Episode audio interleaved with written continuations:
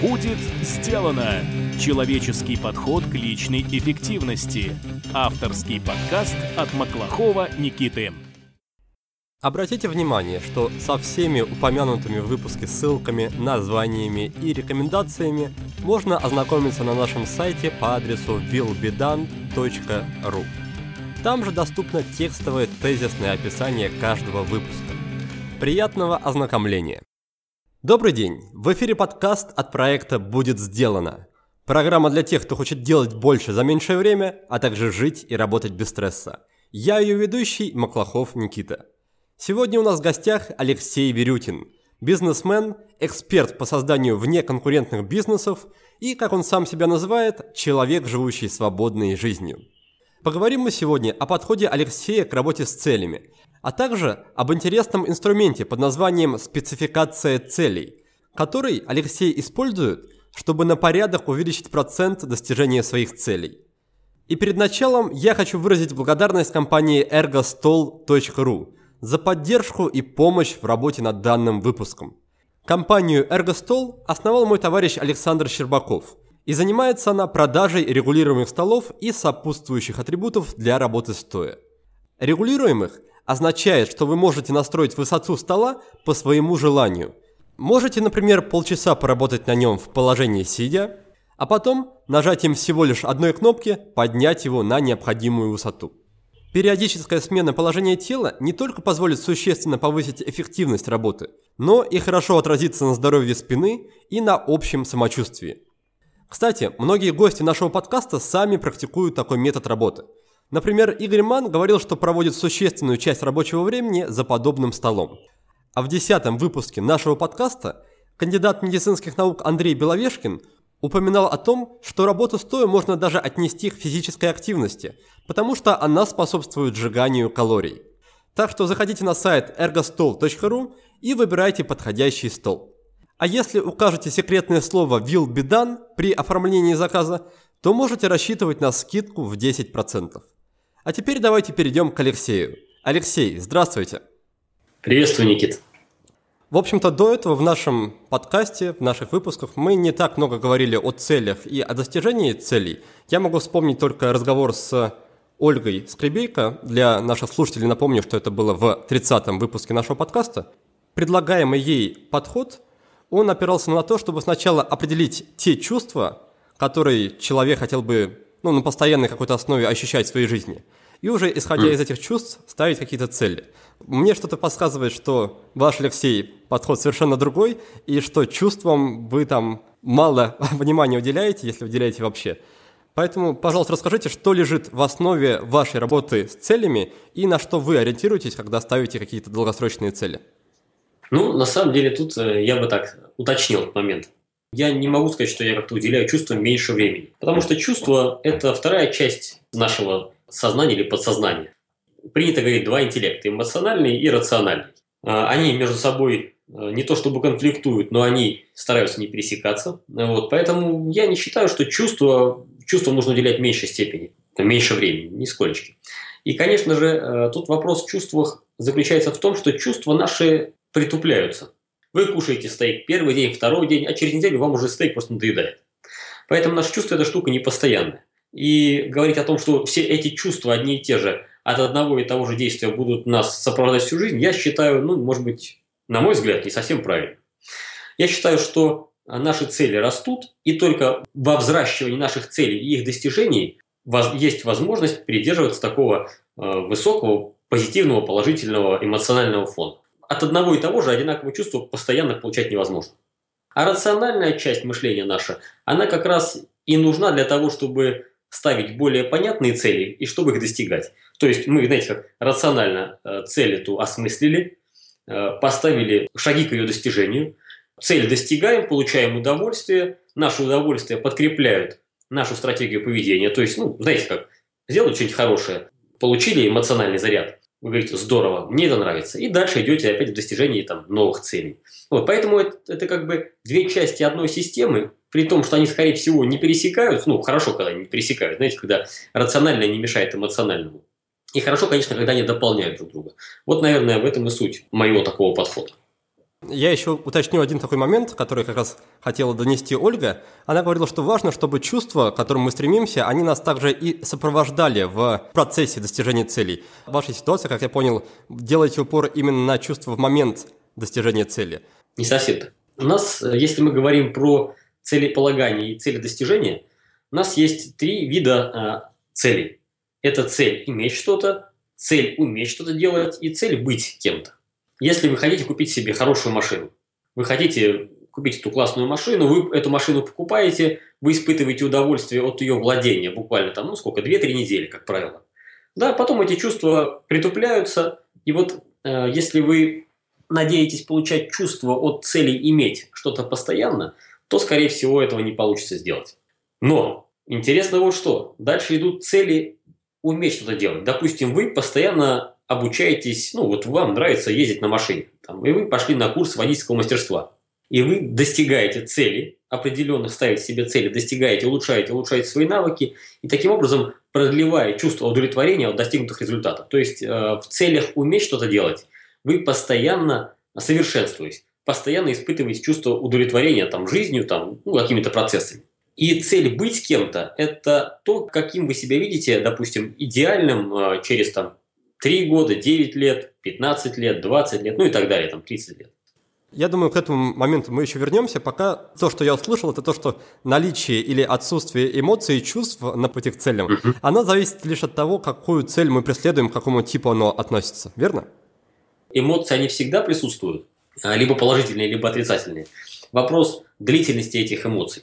А я знаю людей, которые, допустим, работают, работают, работают три года, чтобы купить машину, чувствуют какое-то недовлетворение, переживают чего-то, да, потом купили машину, две недели порадовались, и опять работают, работают, работают а, на нелюбимой работе, понимаете, да, чувствуют. То есть эмоции есть всегда, но если бы человек а, выполнял такие действия, которые приносили бы ему удовольствие от его навыка, представляете, он бы зарабатывал деньги своим хобби.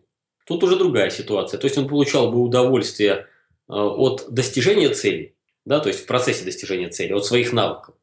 И плюс получал бы удовольствие от, от э, приобретенных им результатов.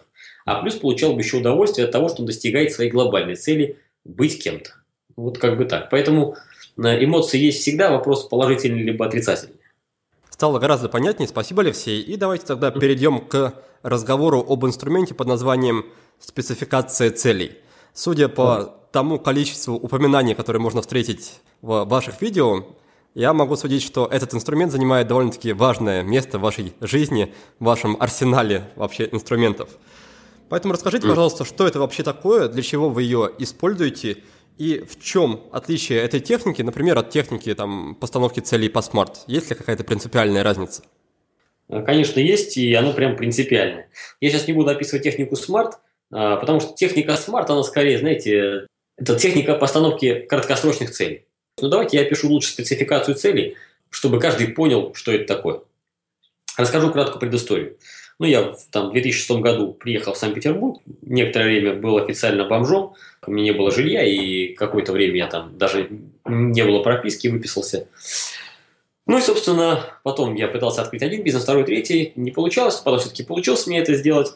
И вот интересно что, я открыл бизнес, очень мне это не просто давалось, тяжело давалось, я открыл магазин, понял, что ничего, какого-то удовольствия от того, что открыл магазин, у меня нет. Ну, я думаю, ну ладно, мне надо просто, наверное, больше денег заработать, там, тех денег, которые у меня были на тот момент, там, 150, 200 тысяч, там, иногда 250 э, получалось мне с этого бизнеса зарабатывать. Наверное, сейчас нужно больше денег, и тогда будет у меня больше удовольствия от жизни. Собственно, я там открыл, скажем так, в партнерстве с другими моими коллегами еще магазин, еще, еще, еще – денег становилось больше, но удовольствия не получал. Потом я, я понял, что что-то в жизни не так. То есть я работаю, работаю, работаю. Э, проходят лучшие годы моей жизни. 26, 27 лет, ну, где-то вот так. Я не помню сейчас, да, честно говоря, Никит. И я думаю, что-то в этой жизни не так, что если ты работаешь, ты зарабатываешь больше денег, но у тебя нет времени, чтобы их потратить. А в чем тогда смысл, смысл этой жизни? Тогда, кстати, я специфицировал цель, записал цель себе в подсознание про этот магазин, и у меня он четко, как было прописано, подсознание к этому, скажем так, к этой цели меня очень плотно и грамотно вело. Дальше. Я подумал, что ну вот я имею магазин, то есть цель типа иметь. Я умею открывать магазины, и мне это, в принципе, ну, не могу сказать, что очень нравится. Ну, так как-то нравится. Но у меня не было глобальной цели в жизни. То есть я не понимал, кем я хочу быть в этой жизни. Значит, я начал интересоваться темами, темами предназначения. А, а может быть, я скрипач, да? А что я магазин-то открываю? Может, мое предназначение скрипач? А может быть, я не знаю, космонавт? Или я, может быть, военный?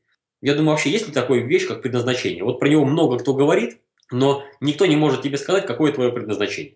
Типа разберись, мол, сам. Человек начинает разбираться, и я знаю людей, которые начинают заниматься боевыми искусствами, они прям как будто прирожденные бойцы, начинают заниматься бизнесом, прям прирожденные бизнесмены. Я думаю, здорово. Есть такое высказывание, талантливый человек талантлив во всем. Думаю, странно, что такое талант? Короче, у меня появилось слишком много вопросов, и они прям такие глобальные были в жизни, не ответив на которые я бы спокойно дальше жить не мог. Я начал думать, а что же такое предназначение? Оказывается, я разобрался в себе и понял, что нет никакого предназначения, кроме того, которое ты сам себе придумал, и нет никаких целей, кроме которых сам себе придумал, и ты счастлив в их исполнении. Я дальше интересоваться начал.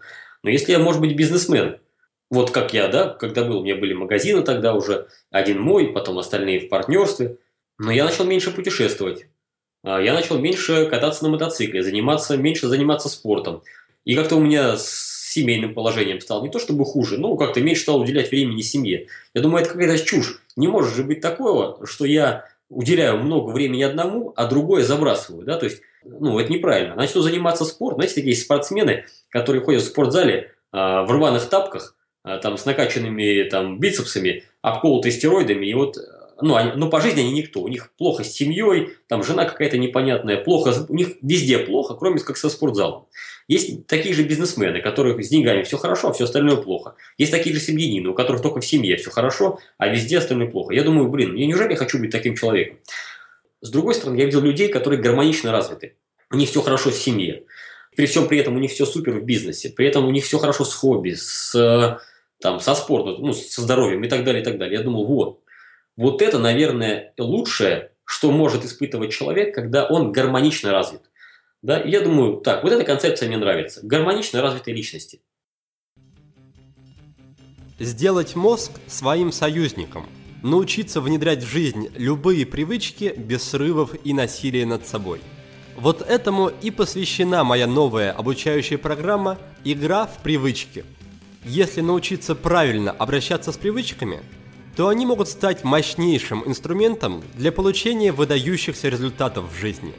Подумайте сами. Все, что нужно, чтобы похудеть, выучить иностранный язык, получить повышение на работе или построить гармоничные отношения – это внедрить в свою жизнь одну или несколько привычек. Проблема заключается в том, что чаще всего люди подходят к работе над привычками не с той стороны – пытаются внедрить их с помощью мотивации или с помощью жесткой дисциплины. И каждый раз это заканчивается одинаково – срывом. Но есть и другой подход – без ежовых рукавиц и без насилия над собой. И что самое приятное, этот подход дает гарантированные результаты. Любая привычка встраивается в жизнь легко и безболезненно. Если вы хотите освоить такой подход – если вам интересно получить технологию для внедрения абсолютно любой привычки, то добро пожаловать в игру. Более подробная информация есть на нашем сайте willbedone.ru Итак, я продолжаю беседу с Алексеем Верютиным, который рассказывает о том, как правильно выбирать и ставить цели. Мы успели выяснить, что при постановке целей нужно прислушиваться к разуму, но и чувства нельзя оставлять в стороне. В идеале мы должны получать положительные эмоции и во время движения к цели, и в момент ее достижения. Алексей рассказал, что есть три типа целей. Цель – иметь что-то, цель – уметь что-то и цель – быть кем-то. Первый тип целей – иметь что-то – обычно не приносит долгой радости. Второй тип – совершенствование себя и оттачивание навыков – доставляет уже больше удовольствия. Но только если стремиться к третьему типу целей, то есть менять себя к лучшему, можно гарантировать себе продолжительное счастье. Алексей начал рассказывать свою историю жизни. Мы остановились на том, что его посетила идея гармоничного развития личности. Алексей, а что было дальше? Когда я понял, что нужно развиваться гармонично, тогда я начал разбираться, а дальше-то что? Значит, для этого нужны определенные навыки, чтобы ты был и в бизнесе, и в спорте, и в хобби. Но для этого тебе нужны определенные физи- э, финансовые, материальные ресурсы, да, то есть, может быть, деньги, может быть, для хобби тебе мотоцикл нужен, для семьи дом и так далее, и так далее. Понимаете, да? И когда я разобрался с этой штукой, я понял, что картина в общем складывается. Но есть одно но. Как только я начинаю опираться в бизнес, у меня начинает уходить путешествие. Как только я начинаю путешествовать, у меня сразу теряется бизнес.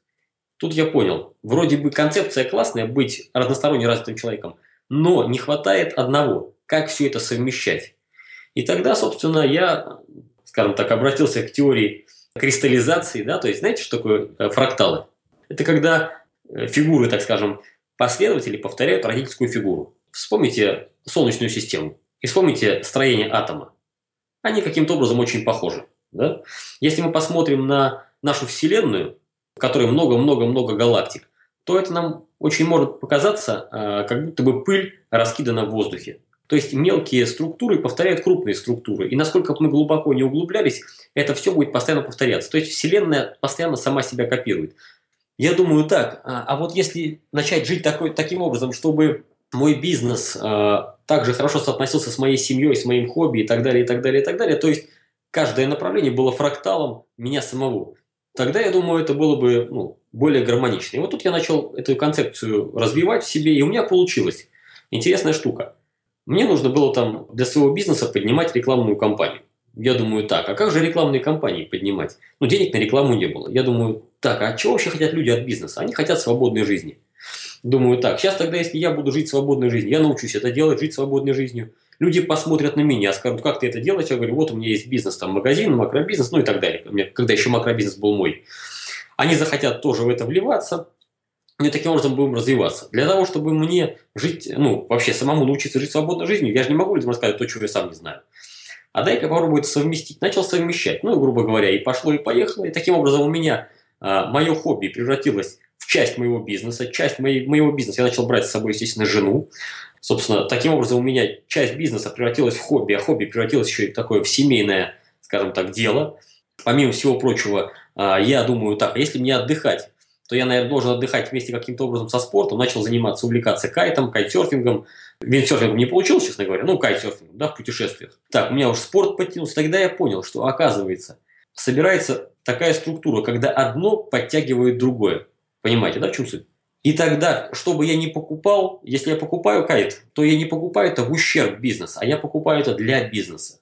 Потому что бизнес поможет моему хобби, хобби поможет моей семье, ну и так далее, и так далее, и так далее. И каждая моя покупка способствовала улучшению моих навыков, а каждый мой навык способствовал улучшению меня самого как личности. И вот тогда я подумал, что здесь структура складывается. Вот теперь фрактальная структура моего развития так себе, скажем, гармонично выстраивается. И вот это я называю спецификацией цели. А дальше просто-напросто я даю задание своему подсознанию, чтобы она выделяла из пространства, из огромного пространства вариантов те варианты, которые в наибольшей степени мне подходят. Вот и все. Вот, по большому счету, вся э, структура спецификации цели. То есть, как только я достиг определенной цели, мое тело, там, организм, сознание, подсознание говорит «молодец», награждает меня какими-то эмоциями, положительными в виде гормонов, да, определенных ферментов. Я думаю, здорово. Появляется так называемое позитивное подкрепление э, моего развития, то есть мой организм сам меня хвалит, по большому счету. Я думаю, классно, значит так надо развиваться. Чем отличается оно от цели смарт? Постановка по смарту это скорее постановка краткосрочных целей, типа, ну, что-нибудь тебе нужно купить там или что-нибудь там в таком формате. Ну, и ты как бы себе эту цель ставишь. Но ни о какой концепции развития личности там и речи идти быть не может. Понимаете, да? А, вот. а спецификация цели – это концепция развития вас как личности, гармонично развитой личности. Приведу пример своего там товарища. Хороший бизнесмен, крупный бизнесмен. Так вот, он такой фанат экстремальной техники. Квадроциклы, снегоходы, мотоциклы – это все его. Начали с ним общаться, и вот он говорит, у меня либо производство, либо все остальное. Вот не могу я совместить. Начали с ним общаться. Я говорю, слушай, Паш, у тебя же есть возможность э, тестировать свою продукцию. Он говорит, точно. Сейчас они собираются, э, запускают производство моторов двухтактных. Получается такая интересная штука. Поскольку он фанат всего этого дела, они сейчас будут выпускать свои стоячие аквабайки. Эти аквабайки он будет тестировать, получать удовольствие от того, что он тестирует. Но тестировать их возможно только в теплых странах. Получается, ему придется выезжать куда-нибудь там в Майами, не знаю, в Египет, там, э, на Бали, ну куда угодно, да, где можно оттестировать и пообщаться, самое важное, с топовыми райдерами. Ему это очень нравится. Соответственно, но он же это один делать не будет, он делать это будет с семьей. Понимаешь, да? Вот тут возникает фрактальная структура, когда его бизнес развивает его хобби, его хобби помогает его семье, его семья помогает ему, и все это завязывается в единую систему, когда одна часть системы помогает расти другой. Вот это называется фрактальное развитие личности, когда не производство против семьи или семья против производства, хобби против бизнеса, а когда бизнес за хобби, а хобби за семью и так далее, и так далее, и так далее. И тогда вы развиваетесь и живете всегда в удовольствии, всегда в развитии, а, ну и всегда, скажем так, э, в здравии не только физическом, но и в эмоциональном. Из того, что я услышал, мне показалось, что спецификация целей – это, по сути, попытка вставить некую новую цель в такой общий пазл всей жизни, да, чтобы он соответствовал всем остальным деталькам вокруг, правильно? Да, да, да, все верно, да. Тогда не могу не задать вопрос, есть ли какой-то примерный хотя бы алгоритм, общее, общее направление, в, в рамках которого нужно двигаться, чтобы цель была специфицирована? Да, есть, конечно. Как мы уже затронули такую штуку, как а, есть эмоциональная часть нашего мозга, да, которая отвечает за эмоции. Она более древняя, более старая. Есть рациональная, а, такая более новая. Но они имеют силу. И у кого-то сильнее рациональное мышление, у кого-то сильнее эмоциональное. Поэтому мы должны использовать силу того мышления, которое у нас больше развито. А, ну, нет смысла, грубо говоря, если вы хороший прыгун шестом, зачем вам бороться на армрестлинге на руках, правильно? Нет никакого смысла. Выигрывать Олимпиаду в прыжке с шестом.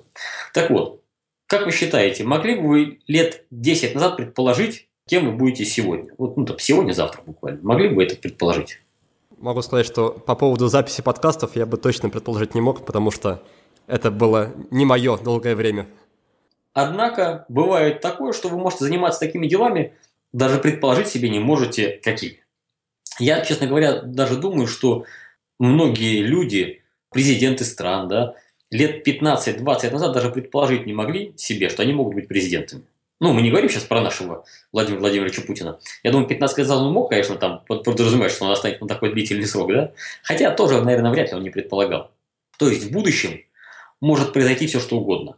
Может быть огромное количество вариантов, и если мы каким-то вариантом идем, то мы, возможно, туда придем. Так вот, если в будущем количество вариантов безграничное, да, и мы можем стать тем, кем захотим быть, то а, почему бы нам в это не поверить? Есть просто техники, а, с помощью которых вы можете поверить во все, что угодно. И в том числе даже у людей иногда, применяя техники, мурашки по коже бегут в физическом проявлении. То есть, значит, э, у них там выделяется определенный набор гормонов, когда организм это поверил. Так вот, у вас есть какая-то мечта в жизни? Там, ну, не можем не говорить, там, через 30 лет быть кем-то. Да, да, разумеется, есть. Разумеется, есть, конечно.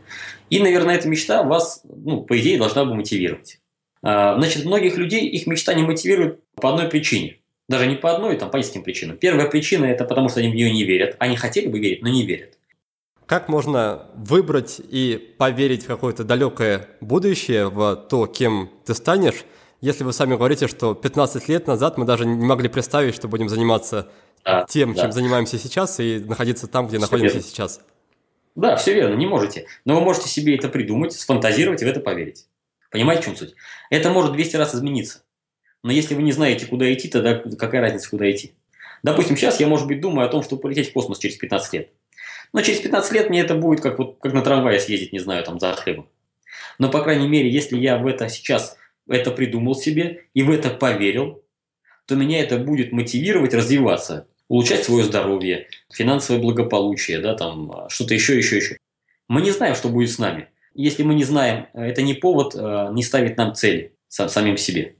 Дорогой мой слушатель, я очень благодарен тебе, что ты проводишь время в обществе меня и моих гостей. На подготовку каждого выпуска мы тратим десятки часов.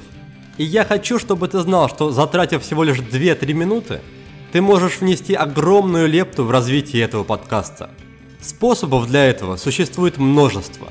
Оставь отзыв о подкасте на iTunes. Расскажи про подкаст своим друзьям в социальных сетях или в реальной жизни. Подпишись на нашу рассылку на сайте willbedan.ru. Поддержи подкаст материально. Или просто напиши мне личное сообщение в соцсетях. Твоя поддержка – это топливо, на котором работает двигатель нашего подкаста. Каждый отзыв, каждая ссылка, каждое доброе слово заряжают нас на движение дальше. Поделись же ими. Так вот, сначала мы должны определиться, кем мы себя видим через, ну давайте там возьмем через 30 лет. Вообще там промежутки от короткого к более длительным берутся. И вот э, если вы в это поверили и сформулировали себе такую цель, от которой у вас мурашки по коже побежали, прям, а мурашки это не просто так, это, э, ну там мурашки бывает покраснение, частичное покраснение кожи э, шеи, лица, ну и так далее. То есть физиология организма меняется. Это прямо, ну, прямо конкретно. Вот если человек этого не сделал, ну, у него физиология не поменялась краткосрочно, то тогда пока он еще не поверил в это. Вот оттуда берется мотивация. Зачем нам нужна мотивация? Ну, наверняка каждому из нас, ну не каждому, но большинству из нас тяжело вставать в 7 утра. Но если же вы знаете, что вы летите куда-нибудь в жаркие страны отдыхать, то тут вдруг ваш организм говорит, эй, дружок, короче, ты не забыл, что у тебя самолет сегодня? Ты, ой, точно, самолет, подрываешься и полетел. Так вот, если у человека есть долгосрочная мотивация, а, у него не возникает проблем с желанием жить. Но, Никит, как вы считаете, сильно ли вас мотивирует тот результат, который будет завтра? Вот, допустим, я знаю, что у меня будет завтра. Я завтра поеду, у меня строящийся дом, кежлю, да, я точно знаю, что мои строители там что-нибудь сделают. А, и, честно говоря, меня ну, не сильно мотивирует меня ехать туда.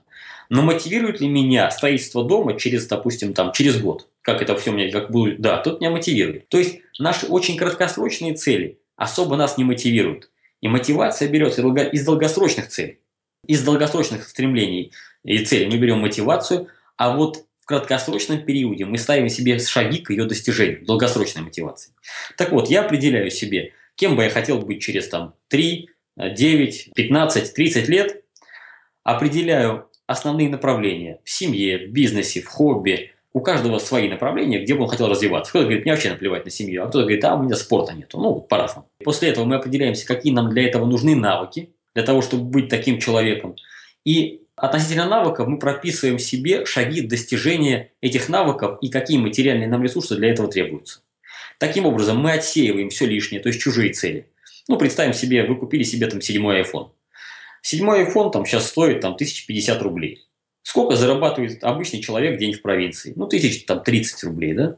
Через год новый iPhone выходит, и человек каждый раз платит за этот iPhone, но на самом деле к долгосрочным целям этот iPhone его не приводит. Но если мы эти деньги вложим в долгосрочную перспективу, тогда у человека есть мотивация э, в достижении краткосрочных целей, он плюнет на этот iPhone и скажет, лучше, лучше я вложу деньги, не знаю, там, да, в свои цели. И не будет чувствовать себя ущемленным от того, что он не имеет новый iPhone. А вот если люди не имеют долгосрочных перспектив, им в голову вдалбливают, что нужно купить iPhone, и они будут чувствовать себя круто. Они покупают iPhone, две недели себя чувствуют круто, а потом платят за этот iPhone целый год. За связь платят 300 рублей, за iPhone 5000. Но это же нерационально, скажем так. Так вот, и тут получается вот такая общая схема. Мы определяем нашу мотивацию, то есть нашу высшую форму нашей личности, которую могли бы себе представить. Прописываем себе навыки и прописываем все материальные э, ресурсы для достижения этих навыков. Ну, потому что если хотите научиться программировать, хочешь не хочешь, а компьютер вам нужен. Но программировать на тетрадке очень тяжело. Вот, собственно, краткий план спецификации целей. И начинаем мы не от э, материальных целей, а от наших долгосрочных целей. Отлично. Я думаю, что пришло время подвести краткие итоги нашего разговора, прежде чем мы рассмотрим тему целей с немного другой стороны – Итак, Алексей рассказал, что в основе его концепции гармоничного развития лежит принцип фракталов. Если строить жизнь по этому принципу, то можно вполне успешно совмещать работу и хобби, семью и спорт, досуг и личное развитие. Каждая сфера поддерживает остальные, усиливает их, поэтому легко удается достичь баланса. Каждая новая цель, которую вы себе ставите, будет встраиваться в общий пазл – Именно это Алексей и называет спецификацией цели. Далее мы поговорили о том, что мотивация и желание вставать по утрам больше зависит от долгосрочных, чем от краткосрочных целей. При этом очень важно верить в свою цель, причем, как говорится, до мурашек. Я спросил у Алексея насчет алгоритма спецификации цели, и он рассказал следующее. Во-первых, нужно представить себе, кем вы хотите быть через 5, 10 или даже 15 лет. Во-вторых, надо определить направление развития и понять, какие навыки потребуются вам для того, чтобы стать таким человеком, которого вы себе представили. В-третьих, Алексей посоветовал написать список материальных средств, которые вам потребуются для достижения ваших целей. Напомню нашим слушателям, что концепцию «быть, делать, иметь» мы уже обсуждали ранее в выпуске с Андреем Левченко.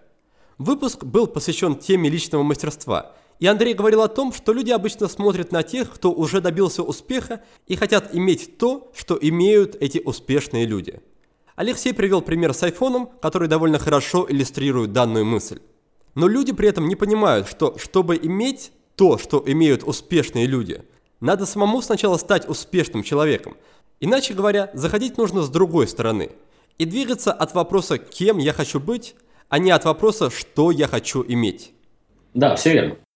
Алексей, если не ошибаюсь, спецификация цели и, в принципе, те инструменты, которые вы используете в своей жизни, они во многом основаны на методиках НЛП, то есть нейролингвистического программирования. Я прав? Если бы я определил, что такое НЛП в вашем понимании, то, наверное, я с вами согласился бы. Но я просто не знаю, что вы имеете в виду под словом НЛП. Скажем так, я, я тоже не, не слишком сильно знаю. Я хотел как раз у вас спросить, что это такое, если вы им пользуетесь, и заодно да. немножко побеседовать на эту тему. Ну, я являюсь сертифицированным тренером по НЛП. Вот, поэтому, естественно, методики из НЛП я регулярно и постоянно использую. Чтобы говорить об НЛП, нужно вообще разобраться, что это такое. Есть некоторый контингент людей в интернете, которые очень любят пользоваться терминами, не понимая вообще, о чем они говорят. Э, вот, вот это вот очень важно, разобраться в терминологии. Значит, в науке логика э, есть базовое понятие логическое. Одно из этих понятий примерно звучит так, что каждое понятие должно иметь однозначный смысл. Вот тогда им можно пользоваться. Так вот, NLP э, образовалось как э, средство по моделированию гениальности других людей. То есть, если какой-то человек в чем-то гениален, то нужно разобраться, как он это делает, эту модель гениальности снять с человека, встроить в себя, а при желании еще встроить и в других.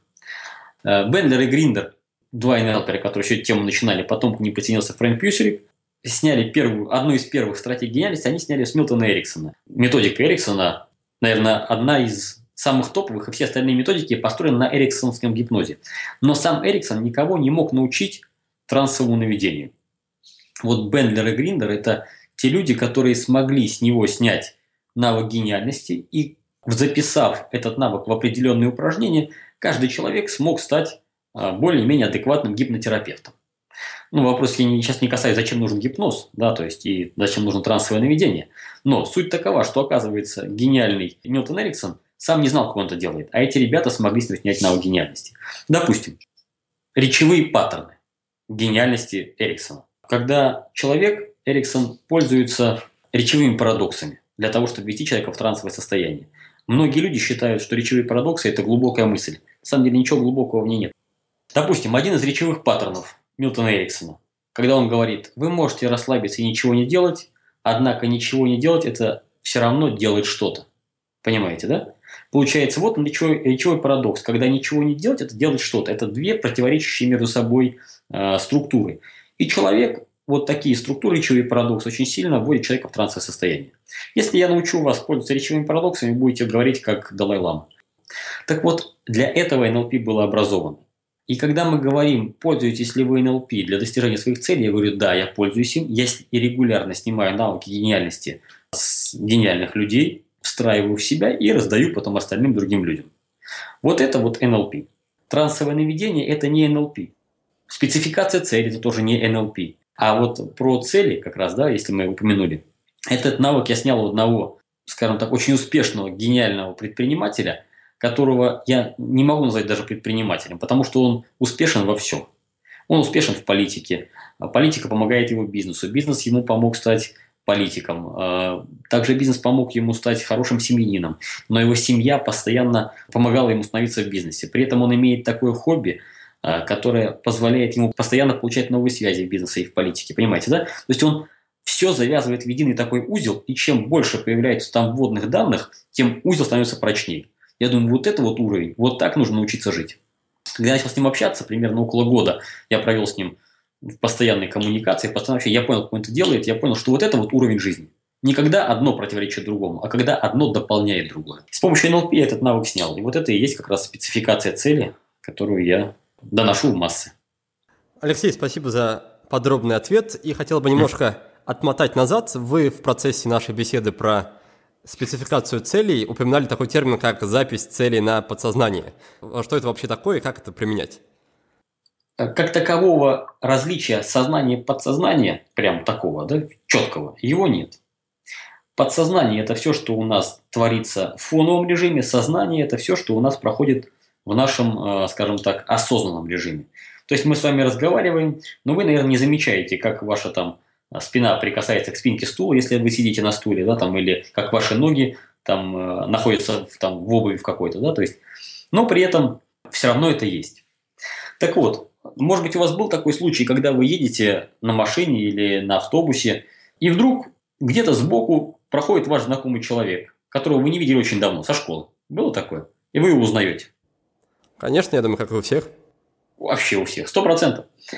А теперь какой интересный процесс произошел. Вы же на него специально не смотрели, правильно? То есть сознательно вы смотрите, какая там сейчас будет остановка, или если вы едете на машине, вы переключаете передачи, если у вас коробка автомат, вы рулите, нажимаете на педали. Ну, сознательно вы смотрите за дорогой, подсознательно вы делаете кучу процессов, но еще подсознательно ваш мозг на фоновом режиме сравнивает все лица, которые были в вашей жизни. Представьте себе, все лица. Каждое лицо он берет, сравнивает со своим прошлым жизненным опытом, ищет картотеку, если у него что-то связано с этим картотекой. Причем наверняка ваш товарищ, там, друг, он мог повернуться каким-то другим боком. Наверняка у него, может быть, выросла борода или нет бороды. Он стал больше, толще и так далее. Если этот человек хоть как-то подходит по каким-то параметрам под похожее лицо, причем не идентичное, а похожее лицо, он тут же ищет другие параметры, другие сходства, черты, там, фигуры, может быть. После этого он выдергивает картотеку, выдергивает всю вашу картотеку по поводу этого человека, с кем, когда, чего, где вы видели, как этого человека зовут, ваши к нему отношения. Говорит, о, Петя, мой друг. Понимаете, да? Сколько времени на это произошло? Доли секунды. Сколько человек ваше подсознание обсмотрело? За один тысячи. Ни один компьютер размером с мозг с таким количеством информации, помимо лиц и всего остального и так далее, чтобы идти, держать равновесие, смотреть за людьми, э, контролировать правила дорожного движения, думать о своем, разговаривать в телефоне, ну и так далее, и так далее. Просто миллионы процессов сделать не может. Это все происходит на фоне. Так вот, ваше подсознание контролирует просто, ну, не знаю, там, гексабайты информации. Просто миллиарды тонн информации. А сознательно вы смотрите в телефон и смотрите на котиков, да, и смеетесь над ним. Но ваше подсознание проводит колоссальное количество операций. Так вот, что будет, если вы своему подсознанию дадите в фоне обрабатывать нужную информацию? Вы ему скажете, так, подсознание, я хочу, чтобы ты не просто так обсматривал все подряд, а ты выделяла мне определенного человека, подходящего по определенным параметрам. Тот человек, который... Ну и так далее. И представьте себе, что вы можете дать ему такую команду. И ничего феноменально сложного там нет. Значит, по поводу навыков я, допустим, учился кататься на, на, на серфовой доске, я дал своему подсознанию четко контролировать баланс. Но я не просто сказал контролировать баланс, потому что слово баланс для него непонятное. Я дал ему параметры, которые нужно отслеживать, ну, в фоновом режиме. Потому что я был сконцентрирован на волне, там, на других каких-то моментах. Я четко понимал, что если мое подсознание будет контролировать еще остальные какие-то параметры, допустим, то, что я называю балансом, то, скорее всего, он это выполнит. У меня был товарищ, ну, почему был, он и есть, Алексей Мазур. Мы с ним поехали вместе кататься на, на доске, и мы вместе себе проспецифицировали навык баланса на доске. Знаете, что произошло? Значит, мы выплываем с тренером от э, береговой линии. Он говорит, ну что, парни, вставайте. Мы встали и на доске аккуратно погрузились вниз. То есть мы не упали в бок. Вот это был идеальный баланс. Мы тогда просто офигели, как это, как это круто, когда ты с первого раза встал на доску. Ну, прямо так, в четком балансе. И вот когда человек имеет возможность и умеет давать своему подсознанию какие-то команды, чтобы оно контролировало происходящее вокруг него не хаотично, а целенаправленно, тогда возникает ощущение, что возникает магия. Ну как так? Я вот, этого, я вот ходил и не видел этого человека. Как сейчас получилось, что мы с ним познакомились? Оказывается, ты с этим человеком мог пять раз уже где-то кофе рядом пить. Но тогда ты не обращал на него внимания. А сейчас подсознание по определенным критериям, которые ты его поставил, там, по каким-то языковым моделям, да, то есть, ну, выделил какой-то там речевые паттерны у него. О, речевые паттерны, присущие психотерапевтам, который говорит про это, и ты где-то это услышал, оно обратил на это внимание, выцепил этого человека, сразу картотеку прошла, понятно, ты к нему как-то подошел, и вы с ним заобщались. И оказывается, вот она магия. Но магии никакой нет, просто подсознание в отрыве от сознания уже выделило нужного человека, нужный ресурс, и, грубо говоря, дала тебе команду, подойди, пообщайся. И тогда ты начинаешь действовать просто в миллионы, там, в тысячи раз быстрее, нежели ты действовал раньше. Как вы правильно заметили, любой человек выделяет людей из толпы. То есть, оказывается, даже если человек ну, с низким уровнем IQ, Но если мы используем ресурсы его подсознания, он может в миллионы раз быть эффективней, чем вроде бы умный человек, но не использующий ресурсы своего подсознания. Друзья, а вы помните, что у нас есть канал в Телеграме? Он называется точно так же, как и наш сайт – Will Be Done. Подписчикам телеграм-канала я первым сообщаю о выходе новых выпусков и помимо этого делюсь там своими идеями насчет повышения личной эффективности и работе с привычками. Совсем скоро число подписчиков канала достигнет отметки в 3000 человек. И по этому случаю я устрою там розыгрыш приятных и, конечно, полезных призов. Так что подписывайтесь на канал Will Be Done и ждите анонса. Ну, а теперь давайте продолжим нашу добрую традицию и выберем победителя мини-конкурса «Книга за отзыв». И сегодня я рад поздравить с победой девушку, оставившую отзыв под ником Мария С. Зачитаю ее отзыв. Спасибо за интересную подачу материала. Слушаю вас уже полгода. Отдельное спасибо за рубрику, в которой гости рекомендуют книги и сервисы для повышения эффективности. Нашла много полезного для себя. Мария, огромное спасибо тебе за поддержку. Очень приятно подарить книгу постоянной слушательнице. К тебе отправится книга Игоря Мана под названием «Номер один. Как стать лучшим в том, что ты делаешь», которая, на мой взгляд, станет прекрасным дополнением к нашему с Игорем выпуску.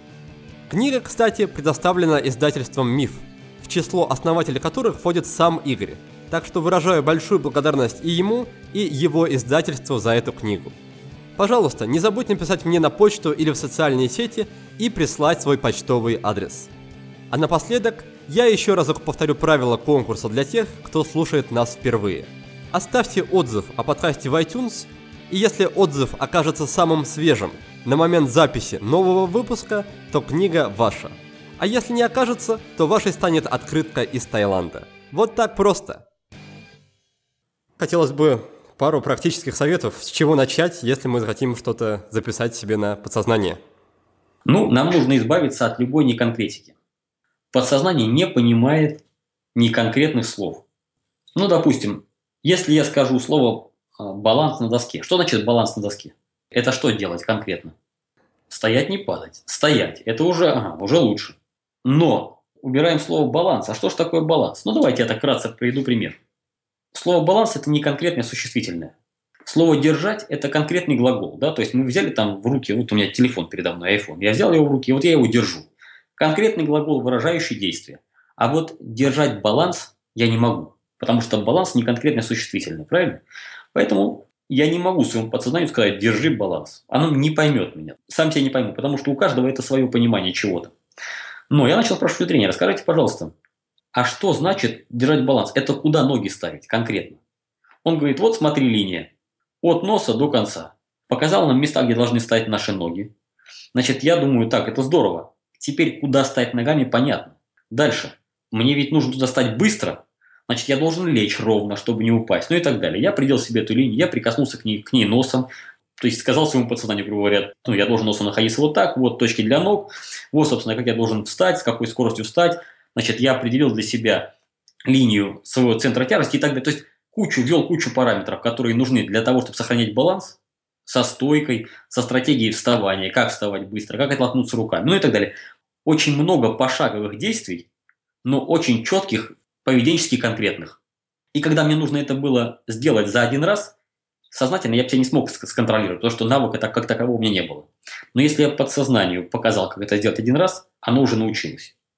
И это сделал я в следующий раз там буквально за одну секунду. То есть нужно избавиться от всей неконкретики. Любая неконкретика приводит к тому, что наше подсознание может сделать это как попало. Это первое из чего.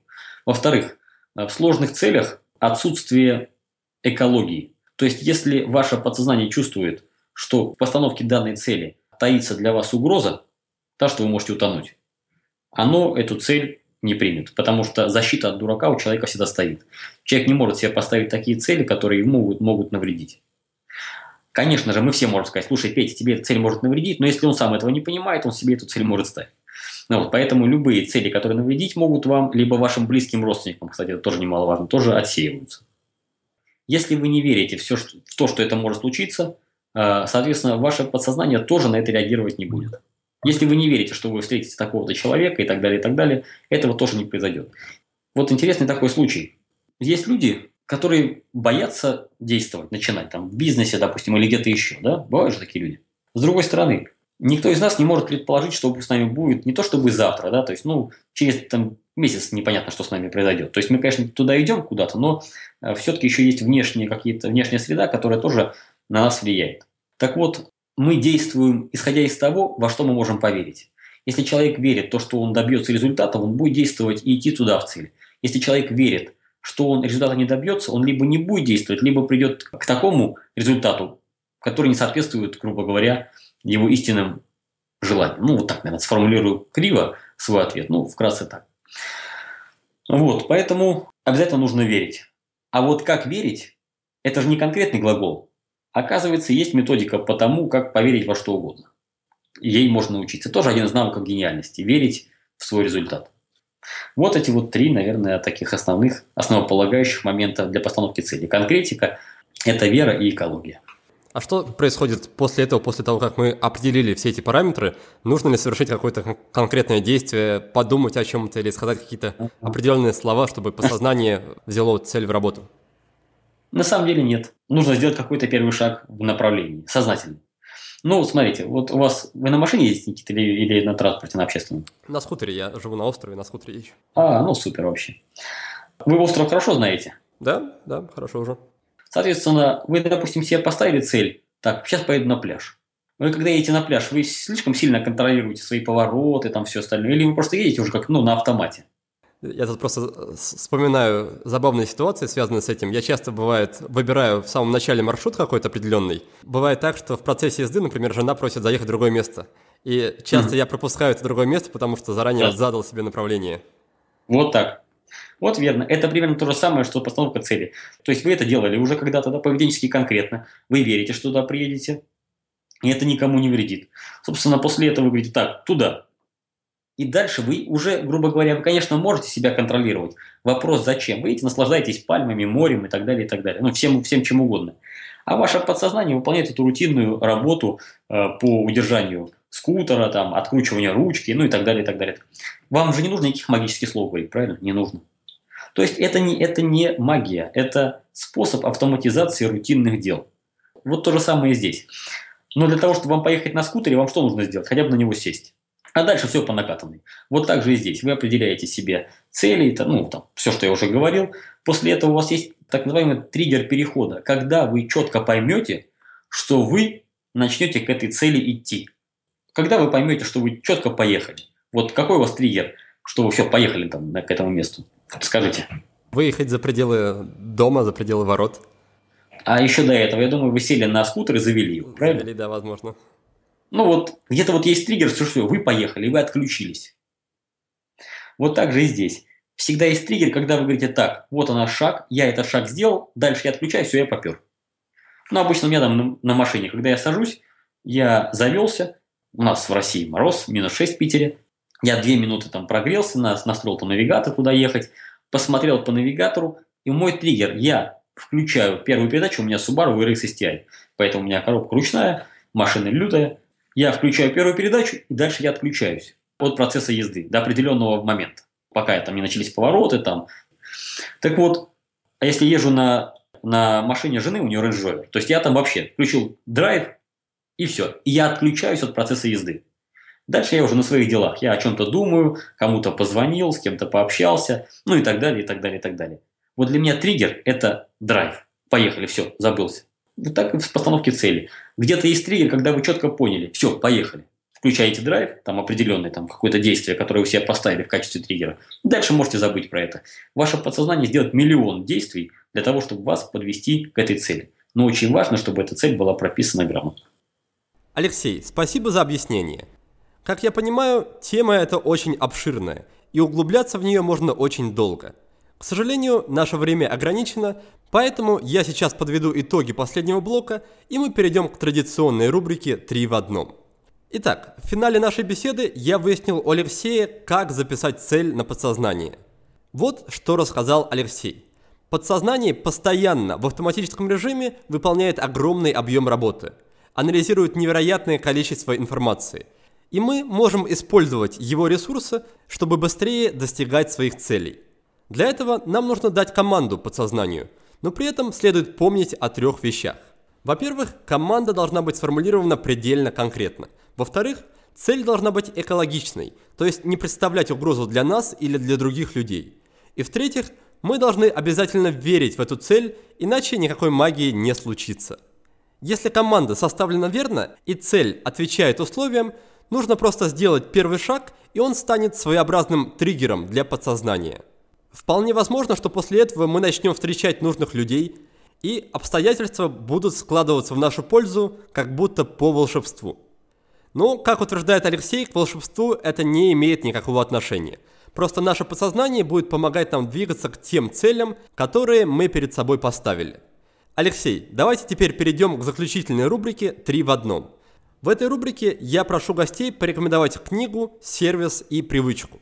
Давайте начнем с книги – Пожалуйста, посоветуйте мне и слушателям подкаста книгу, которая в свое время произвела на вас большое впечатление и каким-то образом помогла вам в жизни. А, на самом деле книг в моей жизни было очень много, таких, которые произвели на меня какое-то впечатление. И знаете, как есть книга, которая на тебя впечатление произвела, но потом ты понимаешь, что на самом деле ты был слишком юн, поэтому впечатление это было такое крутое. Из личного развития никакого пока порекомендовать не могу, пока свою не написал. Значит, ну вообще рекомендую почитать книгу там Бендлера NLP Мастер. Вот очень здорово, очень практичная и понятная книга по решению своих внутренних фобий и страхов. Отличная книга. Она мне не, произвела впечатления, потому что я все это уже знал, когда читал его книгу. Но я думаю, что человек не искушенный э, такими интересными, крутыми тех технологиями, ее прочитает и применит, и удивится, как ему просто, оказывается, избавиться от всяких там фобий, панических там всяких атак, вот я думаю, это на него впечатление произведет. Я думаю, это будет здорово. Значит, по поводу привычки. Отличная привычка не зависит от обстоятельств. То есть, если вам что-то захотелось сделать, нужно поначалу, вот в первое время, просто захотелось, нужно начинать это делать. Ну, естественно, если это не противоречит э, там, закону и внутренней экологии, да, то есть, чтобы никто не, не подумал, что я склоняю каким-то... Бирютин же сказал, нужно сделать, значит, я так и сделал. Я теперь очень, очень аккуратно отношусь к произнесенным мною словам к людям, которых я не знаю. Я не знаю, как они поймут. Так вот, если вы хотите на созидание что-то делать, вот вы решили это сделать, не нужно вообще откладывать ни на минуту. Начните это делать. То есть первые 2-3 минуты, 5 минут, может быть, это будет тяжело. Потом оно как по накатанной пойдет делаться, и вы это будете делать. Когда у вас придет, войдет в привычку делать, не раздумывая долго, свешивать за или против, а получится или нет, а может быть не получится, а может быть... Как только в привычку вошло так, я решил это сделать, все, начинаю делать. Это будет работать. Я скажу такой типичный пример. Не типичный, а простой пример из своей жизни. 21 апреля у меня прошло день рождения, мне было 33 года, я с своей женой сижу и говорю, Валюш, а мне кажется, надо дом построить. Она говорит, ну да, хорошая идея. Вечером мы уже выбрали проект, а на следующий день мы поехали в компанию, которая занимается проектами, ну, то есть нам надо была доработка проекта. Короче, в мае, прошло сколько там, 9 дней, у меня уже начали копать котлован. Я знаю людей, которые собираются строить дом несколько лет. Прошло сейчас 9 месяцев, мой дом практически готов. Ну, вы вчера видели, я уже зажег камин. Поэтому вот я мало раздумываю по поводу всяких тем, получится, не получится, сложно, не сложно и так далее. У меня там мои, мои близкие друзья, которые открывали производство. Такая же ситуация. Нужно открыть производство, начнем, а дальше разберемся. Я думаю, это отличная привычка. А, сервис. А сервис для чего? Имеется в виду сервис, приложение, веб-сайт, что угодно, что как-то облегчает вам жизнь и помогает в жизни или в работе в повседневной части. Ну, я такой сервис сам недавно со своей командой написал. Сервис называется позвоночный. Могу его прорекламировать. Ну, если вам нужно обзвонить там 10 тысяч клиентов за минуту, и поговорить с ними, там, ну, условно говоря, поговорить э, голосом, своим голосом, но записанным, послушать клиентов на, на основании обратной связи, дальше с ними продолжить коммуникацию. Вот это мой сервис. Вот мне он очень в свое время был нужен. Я подумал, почему мне сделать из этого бизнес. У нас порядка 500 клиентов сейчас. Ну, и, собственно, мы зарабатываем денег на этом. Вот сервис. Я, честно говоря, не знаю по поводу других каких-то сервисов. Я особо не пользуюсь такими какими-то секретными сервисами. Все остальные сервисы, наверное, общедоступны. На самом деле в жизни, в жизни нет никаких особых секретов. Все лежит на поверхности, и только наше подсознание – это глубина наших возможностей, скажем так. А все остальное, все инструменты уже под нашими руками. Секретов никаких нет. Алексей, спасибо, что поделились. И у нас получилась следующая книга. Это книга Бендлера под названием NLP Мастер. Привычка – это привычка, насколько я понял, действовать без раздумий и сразу же делать первый шаг после того, как решение принято. Сервис с интересным названием «Позвоночный», который помогает совершать одновременное количество, большое количество звонков э, разным клиентам, разным адресатам, то есть такой рабочий бизнесовый сервис, который да. сделал сам Алексей и его команда. Ну что, Алексей, тогда будем на этом потихоньку прощаться. Я вас благодарю за уделенное время, за увлекательную беседу. Ну и, наверное, пожелаю вам побыстрее въехать в свой дом, и чтобы он стал для вас уютным и, наверное, родным. А нашим слушателям, нашим дорогим слушателям я пожелаю помнить, что все, что вы хотите иметь, да, появится в вашей жизни, если вы станете тем, кем хотите быть. Так что начинайте именно с быть, потом уметь, и только потом будет уже иметь. Успехов и до новых встреч! Да, Никит, всего доброго, до свидания. Спасибо слушателям. До свидания. А в следующем выпуске к нам в гости придет Василий Ключерев, эксперт в области нейроэкономики, кандидат биологических наук, профессор и руководитель департамента психологии Высшей школы экономики – Выпуска с Василием я лично ждал очень долго. И за это время я успел пройти 9-недельный онлайн-курс по нейроэкономике, созданный Василием, а также записать выпуск с коллегой Василия Ксенией Паниди. Выпуск с Ксенией находится в стройке самых прослушиваемых, так что обратите на него внимание. Он называется «Как принимать правильные решения», а его номер 24. В беседе с Василием мы чуть глубже погрузимся в тему нейроэкономики и обсудим, какие факторы влияют на принимаемые нами решения. Поговорим о том, насколько сильное влияние на нас оказывает окружение, и даже о том, стоит ли обнимать жену перед выходом из дома, если впереди нас ждут важные переговоры. Так что до связи, как обычно, в следующую субботу. Не пропустите! Вы прослушали очередной подкаст от проекта «Будет сделано». Чтобы вы могли извлечь из него еще больше пользы, я оформил для вас специальный бонусный документ. В этом документе в очень удобном и красивом виде собраны все самые главные рекомендации от наших гостей по каждому выпуску. Напишите нам пару приятных слов на странице подкаста в iTunes или опубликуйте ссылку на подкаст на своей странице в любой из социальных сетей, а после этого напишите мне в личные сообщения или на почту, и я буду рад отправить вам этот бонусный документ. Также не стесняйтесь присылать мне свою обратную связь, вопросы, идеи и комментарии. А я, в свою очередь, приложу все усилия к тому, чтобы каждый выпуск был интереснее и насыщеннее предыдущего. Оставайтесь с нами, и все самое важное в жизни будет сделано.